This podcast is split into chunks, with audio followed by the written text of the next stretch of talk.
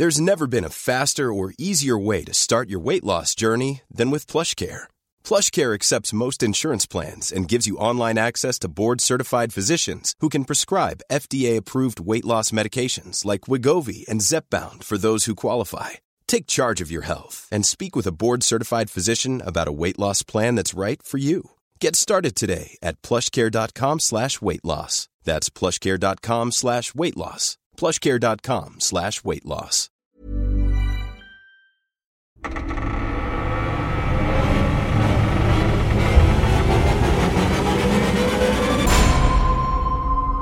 Bim, bim, bim. Patrick, bist du in der Leitung? Hier, hallo. Der Klassiker dieses Podcast-Formats. Herzlich willkommen bei Aktenzeichen Paranormal, der Hallo. Sendung. Was? Hallo habe ich nur Also, gesagt.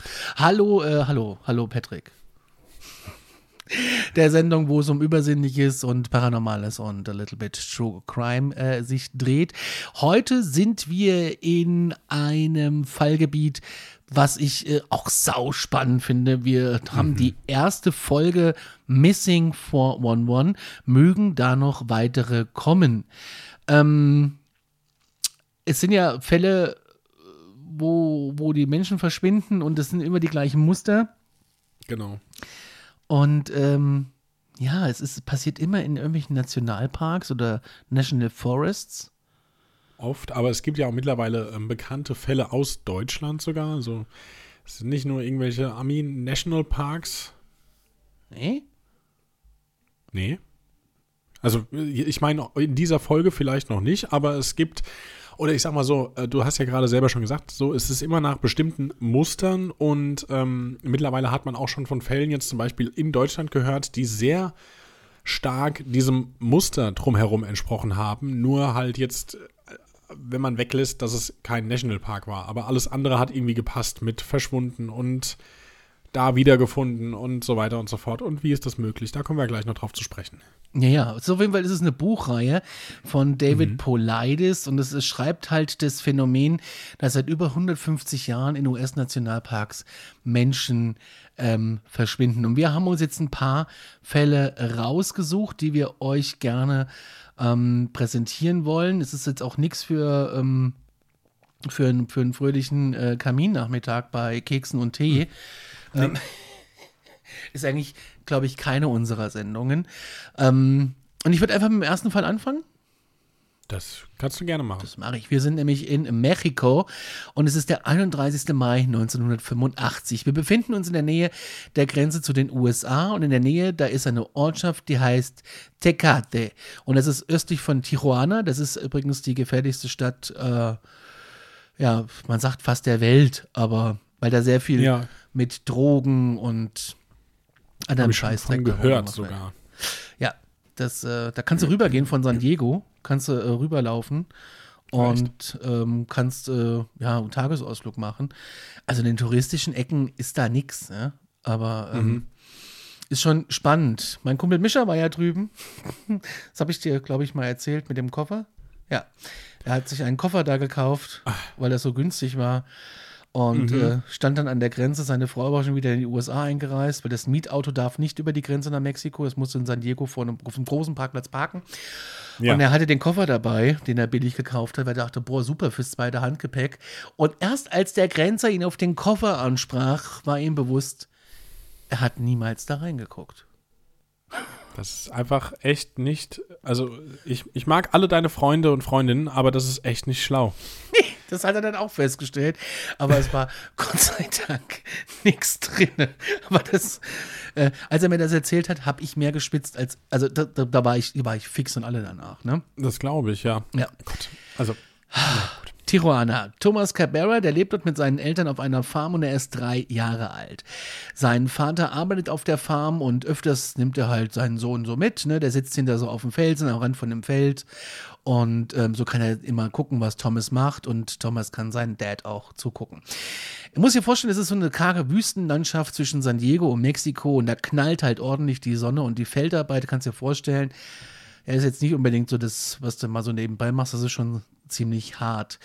Und es ist so einer dieser Tage, wo einfach die Hitze ballert und irgendwie will nichts richtig gelingen. Und er ist so tief in seiner Arbeit drin, und ist für einen Augenblick halt vertieft in die Arbeit und abgelenkt.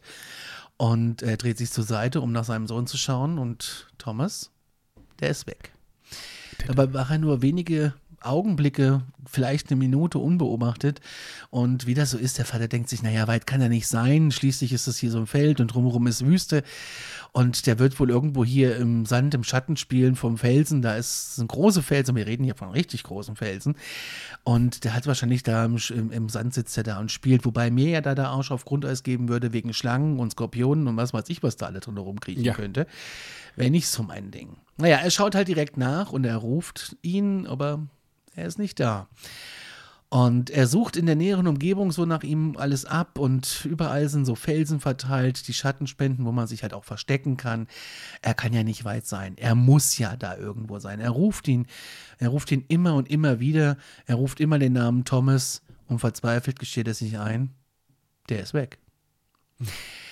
Ja, er macht, was man halt so tut in dem Fall. Er ruft die Polizei und die wiederum leitet sofort Suchmaßnahmen ein und verständigt auch die Grenzpolizei, da die Grenze der USA ja nicht weit weg ist. Also von nicht weit weg, wir reden hier von 20, 25 Kilometern.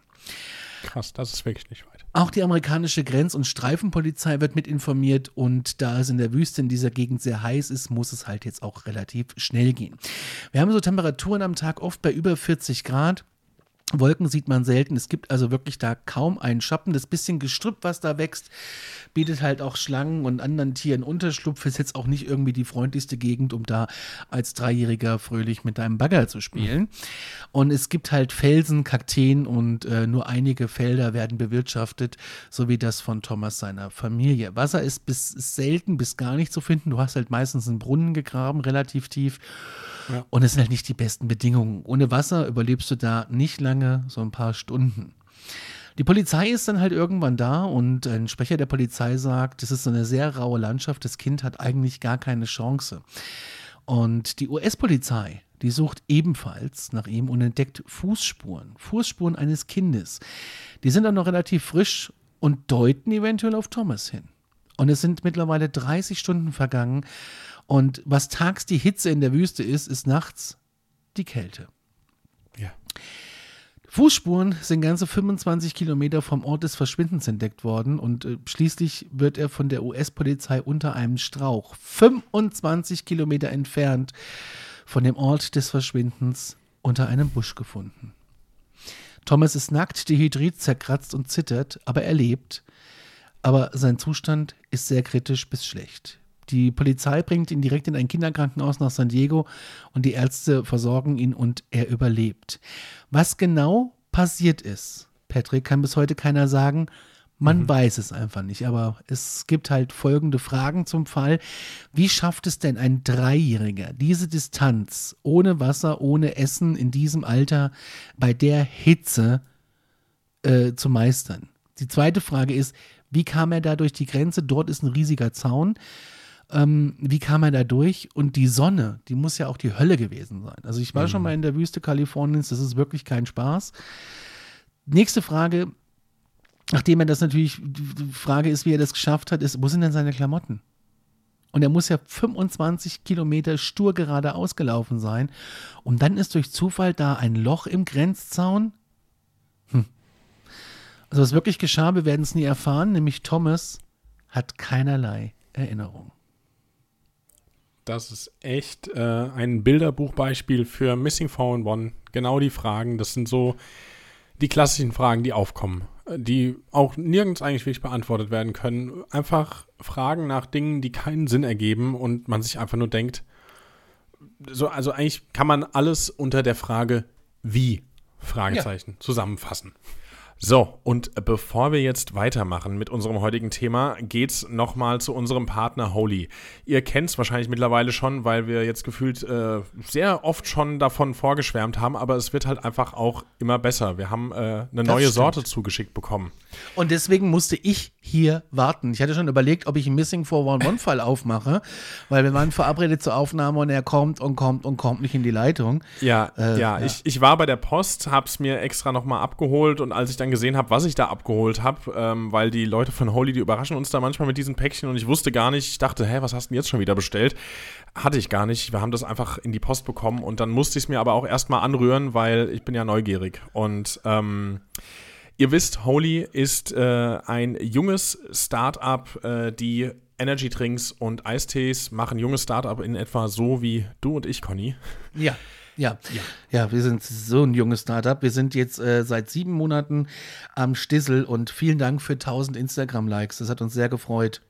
Ja, das ging unfassbar schnell. Also hätte ich überhaupt nicht mitgerechnet, dass wir diese Followerzahl, diesen, diesen, möchte ganz gerne sagen, Meilenstein jetzt nach, ich glaube, es sind sogar weniger als sieben Monate. Sagen wir, es sind sechseinhalb, dass wir den jetzt schon ja. geknackt haben. Vielen Dank dafür. Ähm, genau, aber zurück zu Holy. Äh, es ist super. Ich habe das direkt angerührt, diese neue Sorte. Ich verrate euch auch welche. Das ist nämlich die Lime, also Limette, Matcha, Minze und auf Basis von grünem Tee. Also das ist äh, eine Sorte. Das sind nicht viele verschiedene, das ist eine Sorte und das ist so eine geile Mischung, dass ähm, meine Freundin das, glaube ich, direkt zu ihrem neuen Favoriten auserkoren hat, weil das gerade auch eh ganz gut bei uns reinpasst. Wir wir ernähren uns gerade so ein bisschen gesünder und dadurch, dass Holy, egal ob Eistee oder Energy, ist immer frei von jeglicher Art von Zucker und auch frei von Taurin. Und das hat uns jetzt irgendwie gerade recht gut in den Kram gepasst. Wir feiern das total. Außerdem ist das Preis-Leistungs-Verhältnis unschlagbar. Checkt doch mal die Webseite. Link äh, ist oben in der, äh, bei uns bei Instagram zu finden und hier unter der Folge in der Folgenbeschreibung in den Show Notes.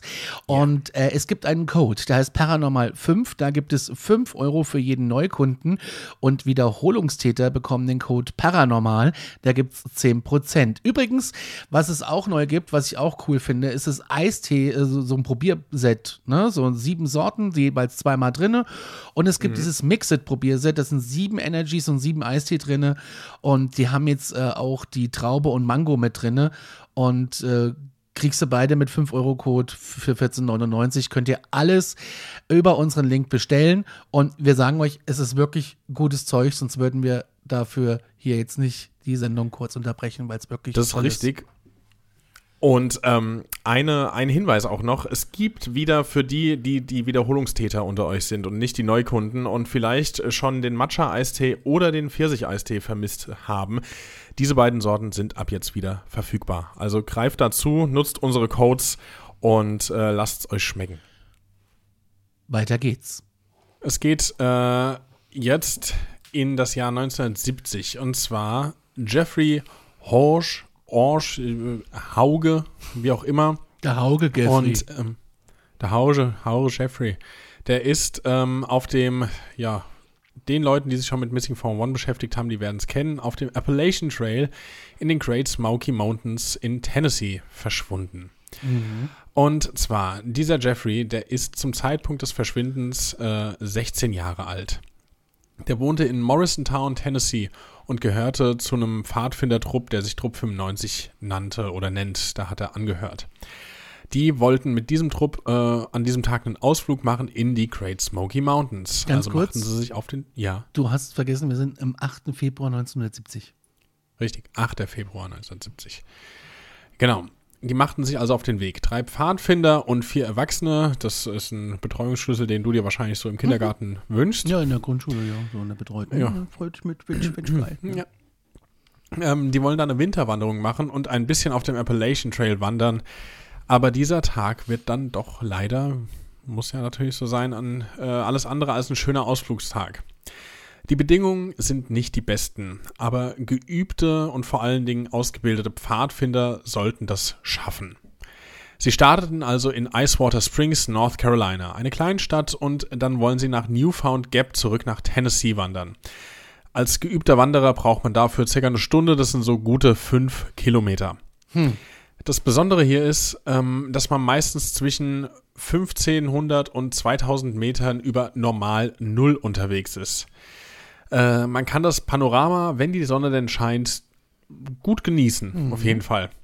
Ähm, es liegen aber halt 15 Zentimeter Schnee, als sie dort ankommen. Das schreckt aber weder Jeffrey noch die anderen ab, äh, weil das sind noch erfahrene Pfadfinder, also noch erfahrener als er und ähm, die haben quasi eine Ausbildung für jegliche Art von Wind und Wetter. Jeffrey kennt die Grundregeln der Wildnis, Wildnis und könnte auch alleine in ihr überleben, sollte man davon ausgehen. Ich nicht. Nee, ich auch nicht. Ich äh, würde wahrscheinlich nach fünf Minuten wäre ich, wär ich am Ende. Ja, Aber du als Wandervogel. ja, aber das heißt ja nichts. Nee. Und nee. Ich bin auch kein richtiger Wandervogel. Frag mal meine Freundin, die würde da was anderes behaupten. aber gut. Also, sie verbringen die Nacht am Startpunkt. Sie bauen ein Lager auf, freuen sich auf ein paar Tage in der Wildnis.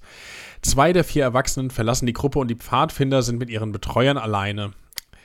Ähm, Das ist immer noch so- ein krasserer Betreuungsschlüssel, als dass man das mal so betrachtet, ja? Also, Ja, ja, aber, aber wenn schon mal zwei der vier Erwachsenen irgendwie die Gruppe verlassen, ist schon mal ein sehr guter Einstieg zu einem klassischen Horrorfilm, würde ich behaupten. Wir teilen uns auf. Gute Idee. ähm, ja, und dann ist es halt, wie man sich's so vorstellt. Äh, sie machen Lagerfeuer, erzählen Geschichte, essen was. das ist mein Traum, vor allem im Ja. Schnee. Das ist mein Ja. Traum. Oh, Zelten. Mm, mm. Ja, da wird's dir richtig warm ums Herz. Meine Welt. Clamping, habe ich gehört, wäre deine Welt. Das ist eher meins, ja. Allein das Ganze aufgebaut, dann ist alles nass, dann liegst du auf so einer Isomatte, der Schlaf sagt die Scheiße wieder in diesen. Da musst du ihn ja wieder abbauen, das Zelt abbauen, dann. Ja, nein. Wofür sind Hunde? Naja. Soll ja jeder machen, Gut. wie er will. Ja, ich bin's, also ich brauch's jetzt auch nicht so unbedingt.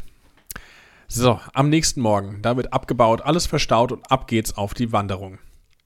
Es ist ähm, einer der bekanntesten Wanderwege der USA, wie eben schon erwähnt. Appalachian Trail ist sehr bekannt und einer der, der auch viele Mythen in sich birgt. Es geht an diesem Tag um 8 Uhr los und gegen 10 Uhr machen sie eine Rast. An dieser Stelle, da kreuzen sich äh, Wege und was da auffällt, ist, dass Jeffrey nicht so ganz fit ist. Er ist langsamer als die anderen, was aber nichts ist, was ins Gewicht fallen sollte. Schließlich ist der Treffpunkt klar und man kann den Weg nicht verfehlen, denn er geht immer geradeaus durch den Wald. Man kann ihn trotz Schneespuren, äh, trotz Schnee super erkennen. Und außerdem, wie gesagt, der Jeffrey, der ist geübt, der kennt sich aus. Also, auch wenn er nicht so fit ist, ging man davon aus, der kommt irgendwann auf jeden Fall an. Als er am Platz eintrifft, erklärte er, er wollte noch auf die anderen warten, denn es gab äh, einen, der noch langsamer war als er. Alle außer Jeffrey erreichten dann am Nachmittag das Ziel. Sie packen die Sachen ins Auto und warten dann auf Jeffrey, der ja irgendwann dann auch bald eintreffen sollte. Doch dann kommt der letzte der Gruppe an. Das ist nicht Jeffrey und der letzte kommt alleine. Auf die Frage, wo Jeffrey ist, hat der keine Antwort. Er hat weder gewusst, dass er auf ihn warten wolle, noch habe er ihn gesehen.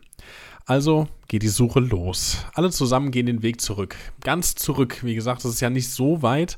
Und alle rufen natürlich nach ihm, schauen links und rechts des Weges, aber keine Spur. Sie erreichen den Rastplatz, diese Kreuzung des Weges. Sie teilen sich auf und gehen den anderen Weg, weil sie denken, dass es ja doch vielleicht sein kann, dass er aus Versehen den anderen Weg eingeschlagen ist. Keine Spur. Nichts ist zu erkennen, nicht im Schnee, nicht daneben, einfach nirgends eine Spur von ihm. Und ähm, da es aber ein Nationalpark ist, beschließen sie zurück zum Auto zu wandern und dann eben zum Visitor Center zu fahren. Dort angekommen melden sie Jeffrey als vermisst. Gegen 15 Uhr dann wird Da die Vermisstenanzeige auch gemacht. ganz kurz, dass ich unterbrechen Ja. darf. Da gibt es auch immer diese Wanderbücher, dass du dich da einträgst, wenn kein Ranger Mhm. da ist, dass die wissen, dass du irgendwo, also dein Startpunkt ist hier, du willst da sein. Ja. Also das äh, gibt es da auch in diesen Forests und Parks, da kannst du immer äh, dich anmelden, dass du jetzt wandern Mhm. gehst und wenn du dann irgendwie nicht angekommen bist, dann suchen die dich. Ist äh, beruhigend zu wissen. Ja. Genau. Also, die äh, Vermisstenanzeige wird gegen 15 Uhr an diesem Tag dann gemacht. Wir erinnern uns nochmal, 8 Uhr ging es los oder 8 Uhr war Treffpunkt, 10 Uhr ging es los. Jetzt sind wir um 15 Uhr und dann wird er schon offiziell als vermisst gemeldet. Draußen fängt es währenddessen an, heftigst zu schneien. Also wirklich nicht die besten Bedingungen. Keiner kann sich da erklären, wie er vom Weg abgekommen sein kann. Der ist gekennzeichnet und es gibt überall Schilder, damit es auch wirklich jeder versteht. Ähm, es ist aber passiert und dementsprechend wird eine große Suche eingeleitet. Die Ranger, die suchen den Weg von verschiedenen Einstiegspunkten ab. Er wird nicht gefunden auf keinem dieser Wege. Am nächsten Morgen, 9. Februar 1970, wird eine noch größere Suche eingeleitet. Es hat wieder geschneit, knapp diesmal 20 Zentimeter. Es beteiligen sich mittlerweile ähm, auch die Polizei, Suchhunde, ein Hubschrauber, diverse Sheriffs aus diversen Ecken und Landkreisen und auch private Helfer. Die Gruppe macht sich verständlicherweise Sorgen, aber sie wissen, Jeffrey hat ja eigentlich warme Klamotten und einen Thermoschlafsack. Er weiß, in der Wildnis zu überleben und kann das auch. Die Suchmannschaften machen sich also auf die Suche. Alle Wanderwege werden abgesucht, aber der Neuschnee macht es nicht leicht. Keine Spuren sind zu erkennen. Es wird auch keine Spur gefunden. Die Hunde schlagen ebenfalls nicht an. Jetzt mittlerweile sind die Eltern dort eingetroffen und machen sich natürlich mehr als jetzt einfach nur Sorgen. Alle stellen sich dieselben Fragen. Wo ist er hin? Wo kann er überhaupt hingekommen sein? Wie kann er vom Weg abgekommen sein? Wie kann ein Pfadfinder vom Pfad ab abkommen? Und ähm, währenddessen hören die Schneefälle nicht auf. Und die Temperatur, ah nee, die hören auf, aber die Temperaturen genau. fallen weiter ab. So rum war es. Es vergehen ein paar Tage mittlerweile. Alles erfolglos, keine äh, Funde von den Suchmannschaften. Und äh, mittlerweile suchen wirklich hunderte Menschen, verschiedene Suchmannschaften. Alle sind sie, Jeffrey, ja, auf den Fersen. Tausende Hektar werden durchforstet, jeder Stein umgedreht, nichts. Bis man am 16. Februar dann mittags Jeffreys Rucksack findet. Zusammen mit seiner Ausrüstung und seinen Klamotten. Da liegt er in einem Fluss, der ein Kilometer vom Trail liegt. Also der Rucksack und die Ausrüstung. Nicht der Jeffrey, den hat man noch nicht entdeckt. Ähm, er muss, um diesen Rucksack dahin zu legen, durch den Fluss äh, sein und ja, diesen halt irgendwie abziehen. Die Eltern sind aufgelöst vor Sorge, sie befürchten das Schlimmste mittlerweile. Er hat nichts mehr dabei. Alles an Ausrüstung liegt im Fluss. Was hat er da gemacht? Man weiß es einfach nicht. Am 17. Februar werden also die Suchhunde auf diesen Rucksack erneut angesetzt. Sie sollen der Fährte folgen. Und das funktioniert diesmal. Sie führt bis zu einem Highway und bricht dort ab. Sie denken, dass Jeffrey den Park verlassen haben muss. Die anderen glauben das nicht, äh, da das wenig bis gar keinen Sinn ergibt, ähm, weil spätestens da hat er erkannt, okay, ich bin hier vollkommen auf der falschen Fährte. Ähm, es kommt dann ein Lawinensuchteam hinzu. Sie melden gegen 10 Uhr den Fund von Jeffrey. Leider tot aufgefunden. Er wird äh, am Boulevard Trail entdeckt, an der Stelle, wo er zuletzt von den anderen gesehen wurde. Was super komisch ist, weil. Hä? Wo er tatsächlich zuletzt gesehen wurde, wo auch bestimmt gesucht wurde, da wurde er gefunden. Er wird an einen Baum lehnend entdeckt, halb sitzend und fast komplett schneebedeckt. Er trägt weder Schuhe noch Socken. Sein rechter Schuh steht neben ihm, seine Jacke ist halb offen, trägt keine Mütze, seine Hose ist halb ausgezogen und er hat nur ein Unterhemd an. Er wird geborgen und obduziert. Es hat nur, er hat nur unbedeutende Kratzer und ein paar blaue Flecken. Todesursache ist Erfrieren. Wahrscheinlich nicht allzu lange nach seinem Verschwinden. Und auch hier stellen wir uns wieder Fragen. Wie kann ein so gut ausgebildeter Mensch von dem Weg so weit abkommen? Was treibt jemanden dazu, durch einen Bach zu laufen, wenn es so kalt ist? Warum das ist er halb nackt? Warum lässt er alles Wichtige am oder im Fluss zurück? Warum hat man ihn erst so spät gefunden? Und warum haben die Hunde zuerst da mal nicht angeschlagen? Weil weit weg war er ja nie. Wir werden es nie erfahren.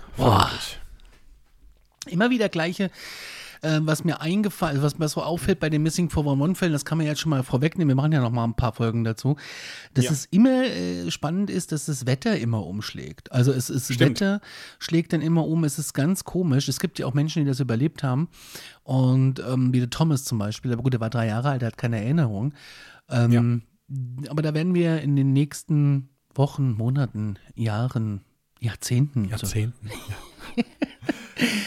vielleicht die eine oder andere Geschichte noch hören. Jawohl. Genau. Und jetzt genau. kommt der Name, den ich nicht äh, aussprechen kann. Eigentlich ist es gar nicht so schwer auszusprechen, aber alles, was man versucht, klingt einfach äh, nicht richtig. Richtig, ja, das stimmt. Dior. Dior? Dior? Dior. Dior. Dior ja. Coons, Timber Creek, Idaho, 2015. Ja. Idaho war ich auch schon mal. Ich weiß auch, wo das war. Also da in der Ecke, das ist äh, traumhaft schön. Wenn du Camping-Fan mhm. bist, ist das super. Die haben aber auch schöne Hotels da. Also mal so. das ist halt eher so mein Campingplatz, so mit, ähm, wo man noch so einen 40 Zoll äh, Fernseher an der Wand hat abends zum Einschlafen. Das ist mir dann lieber als. So, wir sind im 10. Juli 2015. Wir sind auf einem Campingplatz, wie gesagt, in Idaho, genauer gesagt im Timber Creek. Die Familie macht mit dem Großvater und einem Freund von dem ein Campingwochenende und sie wohnen in Idaho Falls, da war ich auch schon mal, und fahren gemeinsam los. Sie freuen sich auf so ein paar Tage, gute Luft, tolle Landschaft und Natur. Es ist wirklich mega gut. Ähm, die Landschaft da ist ein Traum. Durr ist Junior, also der heißt, es gibt einen Senior und es gibt einen Junior. Wir nennen ihn jetzt mal Junior, ist zu diesem Zeitpunkt zwei Jahre alt. Und als sie angekommen sind und sich so eingerichtet haben, dann kommt es halt, wie es kommt. Die vielen Dinge, die man zum Camping mitnehmen will, ja, viele sind nicht da. Und so beschließt die Mutter, du, ich fahre nochmal runter in den Supermarkt und hol den ganzen Kram. Der Junge bleibt ähm, bei seinem Vater und Großvater und dessen Freund. Der Senior und der Kumpel des Großvaters, die gehen gemeinsam zum Fluss. Junior bleibt beim Opa. So wie das so manchmal ist. Wolltest du was? Ja. Nee. Okay. Weil wir sehen uns ja nebenbei in einem Bildschirm, deswegen dachte ich gerade, du hättest die Hand gehoben wie in der Schule und wolltest dich melden. Nee. Ja, nur weil ich in der Schule arbeite, du darfst dich darfst einfach so rein. Das habe ich schon früher ignoriert. Ich habe immer gesprochen, wann ich wollte. Naja, sie wollen angeln und Patrick, was gibt es langweiligeres als angeln? Genau, jemanden beim Angeln zuschauen. Als sie vom Angeln wiederkommen, ist Junior, das ist wie gesagt einfacher als der Earl, verschwunden. Und der Opa meinte, er habe eben noch an dem Baum neben ihm gespielt, aber es gibt keine Spur von dem Jungen. Die Mutter kehrt mit den Einkäufen wieder und ruft sofort die Polizei an und die Suche beginnt. Es bekommen andere Leute mit und es finden sich einige Freiwillige, die gemeinsam mit der Familie sucht. Der Junge ist zwei Jahre alt, weit kann er nicht sein, so die allgemeine Vermutung aller Beteiligten und sie konzentrieren sich auf den Fluss. Er wird genauestens abgesucht und auch durchsucht und sie vermuten, wenn er da hineingefallen ist, dann ist er ein ganzes Stück mit der Strömung stromabwärts ge äh, gesaust und der Sheriff, der ebenfalls mit einer Mannschaft sucht, kommt zum Ergebnis, dass Junior nicht oder am Fluss ist. Sie haben alles Mögliche abgesucht, er bleibt verschwunden. Jetzt kommen da Theorien ins Spiel, die ähm, höchst unwahrscheinlich erscheinen. Denn der Opa war ja neben ihm und hat vielleicht so ein paar kurze Augenblicke, äh, war er nicht da. Also so wie du und ich, wenn wir sagen, ey, ich hole mir mal schnell im Campingwagen, was weiß ich, eine Flasche Wasser oder weißt du, was ich meine? So dieser kurze Augenblick, ja, ja. ja, dieser ganz, ganz kurze Augenblick. Das reicht in dem Fall schon aus und der Junior war weg. Und also wir würden das ja alle so machen. Ne? Machen wir uns nichts vor. Ja, klar. Ja, einer der Ideen wäre eine Entführung, aber das äh, wäre, das funktioniert nicht. Oder er ist einfach weggewandert. Und auch das äh, schließt der Opa aus. Suchhunde werden eingesetzt, finden aber keine Pferde. Es scheint ein, es scheint ein wiederholendes Muster bei diesen Missing verborgenen Fällen zu sein. Ne? Irgendwie die Hunde kommen und sie finden nichts. Stimmt, ja. Der Suchradius wird immer weiter ausgeweitet in den kommenden Tagen. Es kommen mehrere Einheiten gerufen, selbst Hubschrauber sind im Einsatz. Sie durchkämmen die Berge und die gesamte Umgebung. Es sind am Schluss mindestens 250 Freiwillige. Selbst Taucher und Unterwasserroboter kommen auch zum Einsatz und man fährt also alles auf, was man so zur Verfügung hat, selbst Drohnen. Da man nichts findet, kommen Gedanken auf, dass Junior auf dem Campingplatz sein muss, denn nirgendwo sind Spuren oder gar andere Anzeichen von ihm. Ja, es kommt, wie es kommt. Die Eltern werden so verdächtigen und der Eigentümer des Platzes ebenfalls. Haben sie ihn ermordet? Hat ihn jemand vom Platz entführt? Warum sollten sie das tun? Es ähm, gibt ja gar keinen Grund. Also, was, was sind das für eine, für eine Mutmaßung auch, ja? ja?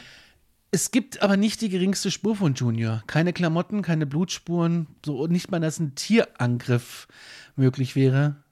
Er wird nie gefunden. 2019 zerbrach dann die Ehe der Eltern, aber sie suchen immer noch nach ihm. Sie haben einen privaten Ermittler engagiert und hoffen, dass sie damit was erreichen. Aber ähm, eine Lokalzeitung berichtete am 12. Juli 2021, dass man nach sechs Jahren immer noch keine Spuren oder Hinweise auf Junior hat. Das stimmt. Ich habe auch in der Zwischenzeit nochmal einen Artikel gefunden aus diesem Jahr jetzt sogar noch, 2023. Und auch da stellt man sich immer noch die gleichen Fragen. Der Kleine ist immer noch nicht wieder aufgetaucht. Ähm, tragisch, aber klassisch im Muster der Missing 411-Fälle. Mhm.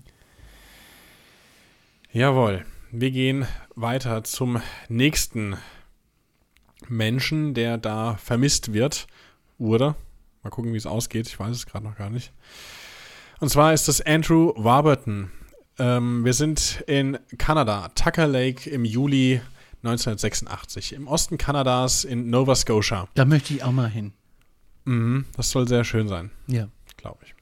Ist irgendwie nördlich sogar von äh, New York. Irgendwie. Ich glaube, wenn du von da hoch. Ja, Kanada ist grundsätzlich nördlich von. Ja, ja, aber jetzt so auf der Linie von New York, glaube ich, da drüben. Ja, ja, das ist genau. Aber das ist äh, ganz im Osten. St. John's ist da, glaube ich, auch. Und Mhm. Ganz spannend übrigens, am 9., äh, am 11. September. Es gibt, Ja. da gibt es, ähm, also wenn du nach Nordamerika fliegst, da gibt es die erste Flugsicherung, mit der du sprichst, ist so ein, eine ganz kleine, ganz kleiner Flughafen. Also da kann auch mal eine 747 landen oder so, aber die haben nicht viel Kapazität. Aber das ist die erste Flugsicherung, mit der du sprichst, die dich auf deinen Korridor zuweist, auf deinen neuen. Und Ja. am 11. September, als alles runter musste, sind da unheimlich viele Flugzeuge gelandet. Die wussten nicht, wohin mit den Fliegern. Und da gibt es eine ganz super spannende Doku zu, könnt ihr irgendwie äh, auf YouTube, glaube ich, mal suchen, ähm, wie das gehandelt wurde. Weil das ist ja nicht nur das ist schlimm, wie es war, ähm, aber da gibt es ja noch andere Stories dahinter, wie die Fluglotsen, wie diese ganze Fliegerei und so. Ähm, es ist super spannend, was äh, aus so einem kleinen Flugplatz äh, werden kann. Aber wo wir gerade dabei sind, mal, mal, wir können mal wieder abschweifen. Ähm, Wo warst du am 11. September? Äh, erst in der Schule und dann äh, war ich zu Hause und äh, habe äh, das äh, im, bei FFH tatsächlich in Nachrichten gehört und da ging ich von der Cessna aus. Und dann habe Ja. ich äh, das Fernsehen eingeschaltet und dann habe ich NTV gesehen. Oder war es damals noch N24? Ich weiß es gar nicht. Irgendeinen von den Nachrichtenkanälen. Und dann waren ja alle Sender voll damit. Ja. Und spätestens als das Musikfernsehen damals, dass es das noch gab, Viva, wir erinnern uns und äh, gut, MTV sendet ja wieder Musik. Stimmt. Ähm, selbst die waren ja unterbrochen und haben, waren live drauf und äh, haben, haben Fox, ich glaube Fox News wurde sogar in Europa auf einmal ausgestrahlt. Äh, Wirklich, ziemlich strange und NBC News und auf einmal hatten wir alle amerikanischen Fernsehkanäle über Satellit umsonst. Das war schon ziemlich krass und komisch. Und ich wusste gar nicht, was da eigentlich so genau auf uns zukommt. Und ich wusste, am nächsten Tag in der Schule war eine ganz komische Stimmung. Es war ziemlich gedämpft. Und ähm, ich hatte eine sehr tolle Klassenlehrerin damals. Das war damals eine Berufsfachschule. Die war super, die Frau. Und ähm, die ist auch sehr, sehr, ja, die ist sehr sanft gewesen, auch sehr emotional. Und das war, da, da hatte ich das erste Mal ein bisschen ein komisches Gefühl gekriegt, ein richtig krasses, weil sie uns auf Kriegssituationen eingestellt hat. Oh ja. Und das ist sowas, was du halt nach dem Ereignis sowieso nicht vergisst, aber diese, diese Geschichte morgens da um 9 Uhr in der Schule werde ich nicht vergessen. Ja, stimmt. Also man muss halt auch dazu sagen, jetzt für die, die es äh, noch nicht wissen, der Conny, der ist nochmal äh, wenige Jahre älter als ich. Deswegen sind deine Erinnerungen da wahrscheinlich noch ein bisschen besser als meine, weil bei mir ist es tatsächlich einfach nur so, dass ich mich dran erinnere, dass mein acht Jahre älterer Bruder, äh, der da schon über 20 war zu diesem Zeitpunkt, dass der da ähm, nach Hause kam, ich glaube mit seiner damaligen Freundin und irgendwie meine Mutter und ich waren zu Hause und mein Bruder hatte damals nur gesagt, macht Fernseher an, macht Fernseher an. Und wir dachten, ja, was ist denn jetzt passiert irgendwie? Das war, also sowas ist auch vorher nie passiert. Das war erstmal auch ein ganz komisches Gefühl. Und äh, da hat man halt den Fernseher angemacht und da war das aber relativ frisch sogar, weil das war irgendwie mittags 15 Uhr in Deutschland. Wenn du da zurückrechnest, bist du da relativ mitten im Geschehen gewesen morgens äh, in New York. Und das weiß ich noch, wie wir das dann angeguckt haben. Ich war noch, äh, wie alt war ich da? Noch zwölf Jahre alt zu dem Zeitpunkt. Ähm, ich kann mich auch daran erinnern, dass es am nächsten Tag in der Schule, da war ich damals noch auf dem Gymnasium, ähm, dass das Thema war. Aber irgendwie mit, mit den zarten zwölf Jahren, die ich da inne hatte, äh, habe ich es damals noch nicht so sehr gerafft. Also das wurde für mich äh, eher größer, je älter ich wurde, desto unfassbarer und unbegreiflicher wurde das für mich. Aber ja, und heute sitzt du da und guckst dir diese äh, Bilder an und auch wenn ich nie da gewesen bin, vermisse ich diese Zwillingstürme. Ich finde es richtig schade. Mir hat die Skyline besser gefallen, ähm, als die da waren. Und äh, ich bereue das, ein bisschen zu spät geboren zu sein und niemals dort gewesen sein zu können, als die noch standen.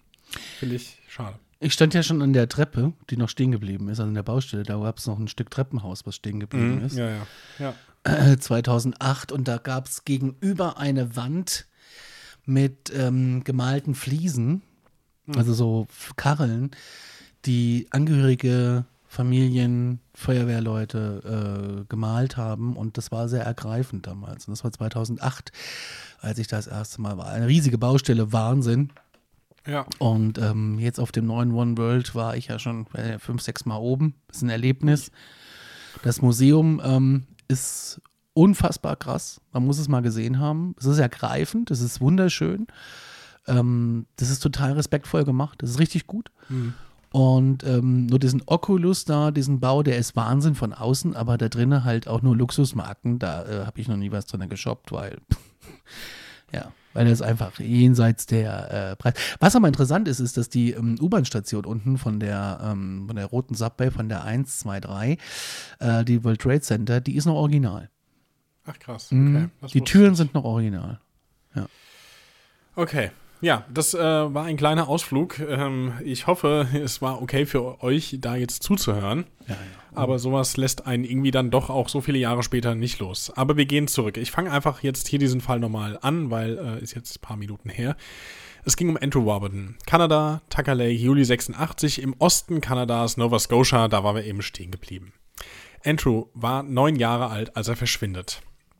Ähm, es war eine Ferienregion, See, Camping, Natur, Abenteuer, Grillgut etc. Alles, was man sich so vorstellt. Da finde ich Grillgut noch das Beste. Ich gucke gerade nochmal drüber. Ähm, Grillgut und Camping gefallen mir da am besten. ja, so, aber ja, Natur und See. So, also ich meine, ich war ja auch schon ein paar Mal in Kanada. Ist einfach wunder, wunderschön.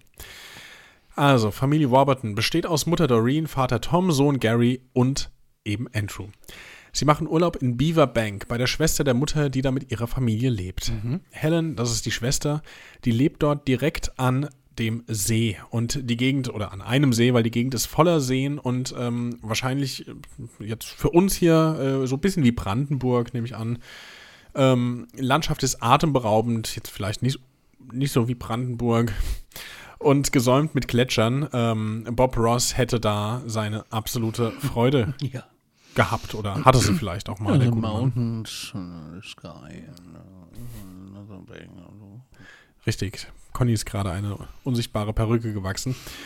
Ähm, am Dienstag, den 1. Juli gegen Mittag, da wollen Andrew, sein älterer Bruder und ein Zwillingspaar aus dem Nachbarhaus, deren Familie dort ebenfalls im Urlaub ist, die wollen schwimmen gehen.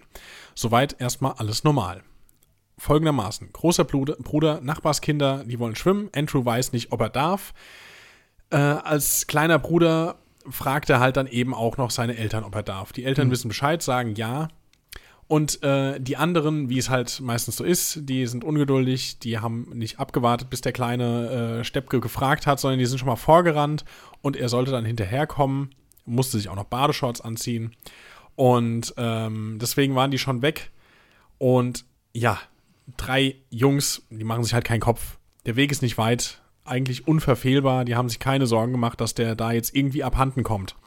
Deswegen, die gehen schon mal ins Wasser, vergessen dementsprechend alles um sich herum und leider auch eben Andrew. Gegen 16 Uhr rennt dann auch Andrew, das weiß man, äh, nur in Badehose und Sneakern bekleidet, hinterher. Und dann begegnet er unterwegs dem, ich sage mal in Anführungszeichen, Unaussprechlichen. Die Jungs gehen irgendwann aus dem Wasser und zurück ins Haus. Sie bemerken, dass Andrew nie nachgekommen ist und wundern sich, weil er sich doch eigentlich auch mm, aufs Schwimmen gefreut hatte. Zurück im Haus fragen sie dann nach dem Andrew, der sich aber ja bei ihnen befinden sollte, denn er hat sich ja kurz nach ihnen auf dem Weg zum See gemacht. Aber da ist er halt nicht angekommen. Und dann ist dann natürlich erstmal die Aufregung groß. Die Eltern trommeln die ganze Familie zusammen, die Nachbarn werden auch aktiviert und begeben sich auf den Weg zum See, um nach Andrew zu suchen. Verlaufen kann er sich prinzipiell nicht. Sie rufen ihn, aber es kommt nichts. Keine Spur, überhaupt nichts. Es herrscht, äh, es herrscht laut Beschreibung eine bedrohliche Stille. Ja, es muss so erdrückend von der Stimmung gewesen sein, dass man äh, es sich nicht vorstellen kann. Es ging wohl noch nicht mal ein Windhauch. Die Familie setzt natürlich einen Notruf ab, meldet Andrew als vermisst. Die Beamten treffen dann relativ schnell ein, suchen systematisch die Umgebung ab. Es werden Suchtrupps gebildet, auch die Wälder werden systematisch abgesucht. Auch hier kommen die Suchhunde zum Einsatz und nach einiger Zeit haben die hier bei diesem Fall die erste Witterung von Andrew. Innerhalb von 24 Stunden sind dann knapp 1000 Leute auf den Beinen. Äh, das sind sogar schon fast zu viele, wenn man das überhaupt so sagen kann. Das Gebiet wird erweitert, aber man geht nicht davon aus, dass Andrew in so kurzer Zeit einen so weiten Weg gelaufen sein kann, bekleidet nur in Badehose. Es gab Teams, die annahmen, dass äh, sie den Jungen an verschiedenen Orten gesehen haben, aber er rannte angeblich wohl weg durchs Unterholz. Ein Sprecher der Polizei kommentierte das mit Andrew ist wie ein Geist, er läuft wie ein kleines Tier. Hm. Und jetzt mal, also mal bedenke mal hier. Tausend Menschen, ein Hubschrauber, Hunde, ausgebildete Rettungsmannschaften und Andrew soll tatsächlich irgendwie durchs Unterholz weggerannt und ja, entkommen sein? Alles ist strange, aber bei diesen Fällen ist irgendwie auch alles möglich. Ja. Die Hunde wittern zwar immer noch seine Spur, aber es kommt nichts, es kommt nichts bei rum. Ähm, und wie meistens bei Missing 411-Fällen, was passiert jetzt? Das Wetter wird schlecht. Das Wetter schlägt um, richtig. Ähm, es wird schlechter, es schüttet, die Temperaturen fallen und aus dem Sommer wird plötzlich ein Herbst mit Sturm. Die Polizei bittet jetzt sogar das Militär um Mithilfe, denn es gibt keinerlei richtige Spuren. Du musst dir mal vorstellen, Juli, das Militär wird mit eingeschaltet. Ja, für so eine Suche. Das ist Wahnsinn. Es ist, ja, ist ja, gut, wenn sie das machen. Ne? Also. Ja, natürlich ist es gut, aber trotzdem ist es sehr ungewöhnlich. Ja. Ja, also, es wird das Militär eingeschaltet, es gibt keinerlei Spuren und am 7. Juli, quasi also am achten Tag der Suche, finden Soldaten dann ein paar Kindersneaker und diese können eindeutig unserem Andrew zugeordnet werden. Hm. Suche konzentriert sich dann nur noch auf das direkte Umfeld von diesem Fundort der Schuhe und einen Tag später findet man die Leiche von Andrew, oh fünf Kilometer entfernt vom Haus in einem Graben im sumpfigen Dickicht. Er wird in einer fetalen Haltung gefunden, also so, ihr wisst, was gemeint ist, zusammengekauert, ähm, nach vorne gebeugt, quasi so alles rangezogen. Und er hat viele Kratzer an den Beinen. Die Autopsie ergibt, dass er irgendwann zwischen dem 4.7. und 6.7. verstorben sein muss. Sprich, nachdem wäre er noch drei Tage nach seinem Verschwinden am Leben gewesen. Aber warum hat man ihn nicht gefunden? Wenn mehrere ihn gesehen haben wollen, warum haben die Hunde nichts bemerkt? Warum ist keiner davongelaufen? Es gibt keinerlei Gründe. Ja. Und wie kann er denn im Wald oder Unterholz schneller sein als ein ausgestatteter äh, Suchender? Das ja. ist so barfuß. Warum zog er die Schuhe aus? Weil die hat man ja gefunden. Wo wollte er dahin und wie kam er so weit weg vom Weg ab ohne Verpflegung? Die Geistaussage ist auch unfassbar. Warum will er sich denn nicht finden lassen? Und wenn es kalt ist und regnet, dann willst du doch nur heim. Ja. Das unbegreiflich. Ja, nicht nur als Kind, du willst auch heim, wenn es kalt und regnet ist als Erwachsener. Ja. Es ist echt unglaublich. Unglaublich. Einen haben wir noch. Einen letzten. Einen letzten für die erste Missing 411, die tatsächlich bei mir im Dokument heißt Missing 411, die erste. Ja, richtig. Kenneth Crandall, wir sind wieder in den USA, wir sind in Montana, genau in der Nähe von Shepard und er ist zweieinhalb Jahre alt, als er verschwindet. Und er lebt mit seiner, die Familie lebt auf einer Ranch, circa 35 Kilometer nordöstlich von Billings, Montana, einer wunder, wirklich wunder, wunderschönen Stadt. Äh, da durfte ich mal zwei Nächte verbringen, ganz toll. Die Gegend ist einsam, umgeben von Bergen im Norden und von Grasebenen im Süden. Und wir sind am 13. März 1916. Ja, da hat Kenneth nach dem Abendessen noch ein bisschen Zeit zu spielen. Dafür geht er raus. Er hat zwei Stunden Zeit, bevor er ins Bett muss. Und alles, äh, als es soweit ist, ruft ihn natürlich die Mutter und sie bekommt keine Antwort. Hm. Er scheint verschwunden, aber nicht nur er, auch der Collie der Familie ist weg und die hm. Eltern suchen die Umgebung ab. Sie rufen nach Kenneth und auch nach dem Hund. Aber beides bringt keinen Erfolg. Außer der Farm ist da halt auch nichts. Und jetzt muss ich gerade hier aus dem Fenster schauen, weil ich sitze in der Küche Erdgeschoss und hier guckt gerade ein Hund durch das Fenster mich an, als ich hier von dem Collie erzähle. Guckt mich, guckt mich gerade den Hund an. Ich bin gerade total erschrocken. Ich habe das Rollo nur ein Stück weit unten. Ich sehe nur die Nase. Entschuldigt bitte. Das ist, wow, wow, jetzt habe ich mich gerade richtig erschrocken, weil der Hund. Seltsam, aber so steht es geschrieben. Ja, oh Gott. Also, wie gesagt, die Mutter ruft ihn, bekommt keine Antwort, er scheint verschwunden mit dem Hund.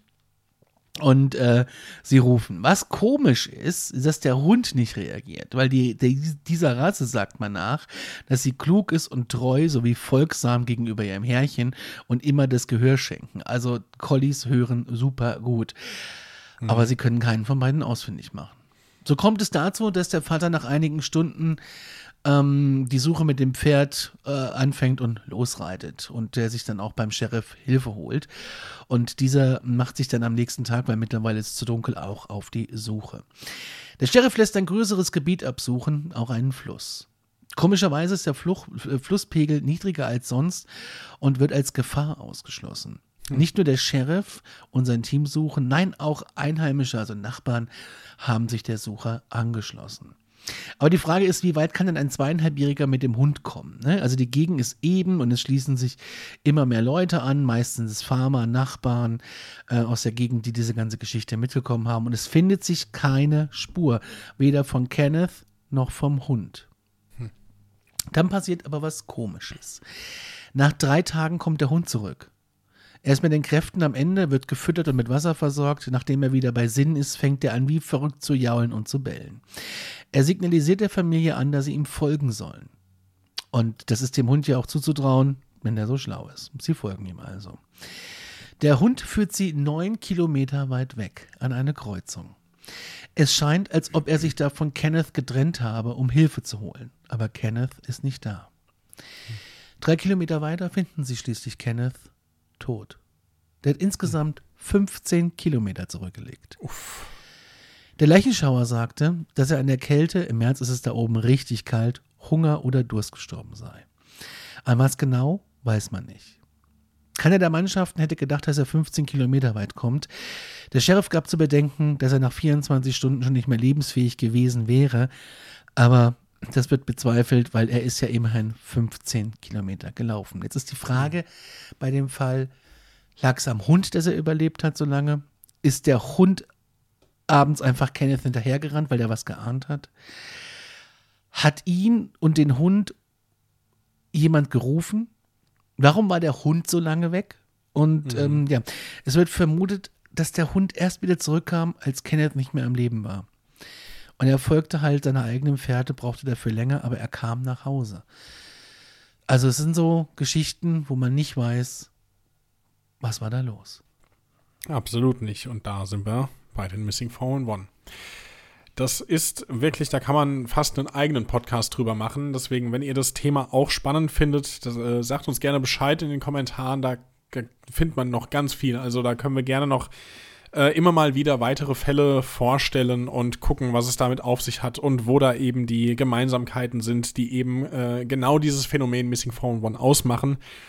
Und äh, genau, was ihr nicht vermissen solltet, ist nochmal unsere kleine Erinnerung an Holy, die wir in dieser Sendung hatten. Und zwar, äh, ihr wisst, Eistee Energy ohne Zucker, ohne Taurin zum selber anrühren. Unser Code Paranormal 5. Ihr findet alles in den Show Notes und Am besten Hast ist, ihr geht auch über den Link, den wir da ähm, eingesetzt genau. haben. Und dann würden ähm, wir uns freuen über eure eigenen Erlebnisse. Schreibt sie an aktenzeichenparanormal.gmail.com an die ähm, in den Shownotes angegebene WhatsApp-Telefonnummer. Und wenn ihr eine Sprachnachricht macht, bitte nicht länger als fünf Minuten. Ähm, derzeit haben wir ein paar technische Probleme. Wir können die tatsächlich gerade nicht ähm, ja, auf unsere Systeme laden, was ein bisschen komisch ist, aber daran arbeiten wir gerade. Und wir würden uns freuen, wenn ihr uns bei eurem Podcatcher bewertet. Außerdem gibt es einen Merchandise-Shop von uns, wenn ihr Bock habt, eine Aktenzeichen Paranormal-Tasse zu haben. Oh yeah. Oder ein T-Shirt oder whatever. Äh, den Link findet ihr ebenfalls bei uns auf der Instagram-Seite sowie in den Shownotes. In diesem Sinne, glaubt, was ihr wollt, aber fühlt euch gut unterhalten. Ähm, wir sind raus. Patrick, auf Wiederhören. Das waren Conny Kroos und Patrick Jost von Aktenzeichen Paranormal. Macht's gut, ihr Lieben, und wir hören uns nächste Woche. Auf der anderen Seite der Podcast-Nacht. In diesem Sinne. Der Klotür. Ja, tschüss. tschüss.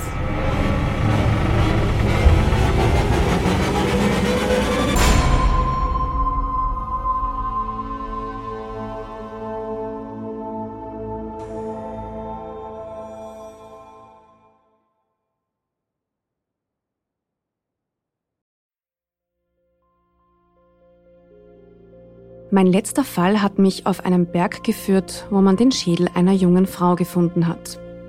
Mein Name ist Yvonne Wiedler und ich bin Reporterin bei Dunkle Spuren, dem ersten True Crime Podcast Österreichs, produziert vom Kurier und ausgezeichnet mit dem European Newspaper Award.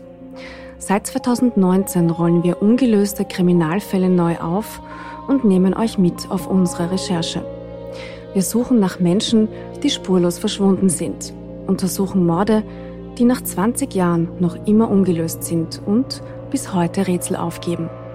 Wir erzählen die Geschichten der Opfer, sprechen mit Ermittlern und Angehörigen und recherchieren, bis wir neue Spuren gefunden haben. Drei neue Fälle alle vier Monate. Dazwischen haben wir spannende Bonusfolgen für euch. Dunkle Spuren findet ihr überall, wo ihr Podcasts hören könnt. Link auch in der Beschreibung.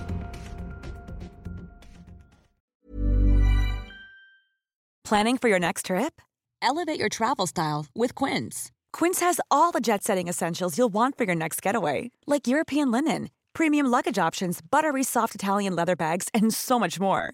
And is all priced at 50 to 80% less than similar brands. Plus, Quince only works with factories that use safe and ethical manufacturing practices. Pack your bags with high-quality essentials you'll be wearing for vacations to come with Quince. Go to quince.com slash pack for free shipping and 365-day returns.